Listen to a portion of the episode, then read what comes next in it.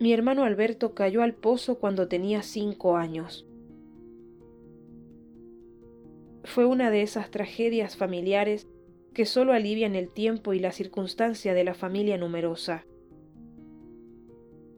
Veinte años después, mi hermano Eloy sacaba agua un día de aquel pozo al que nadie jamás había vuelto a asomarse. En el caldero descubrió una pequeña botella con un papel en el interior. Este es un mundo como otro cualquiera, decía el mensaje.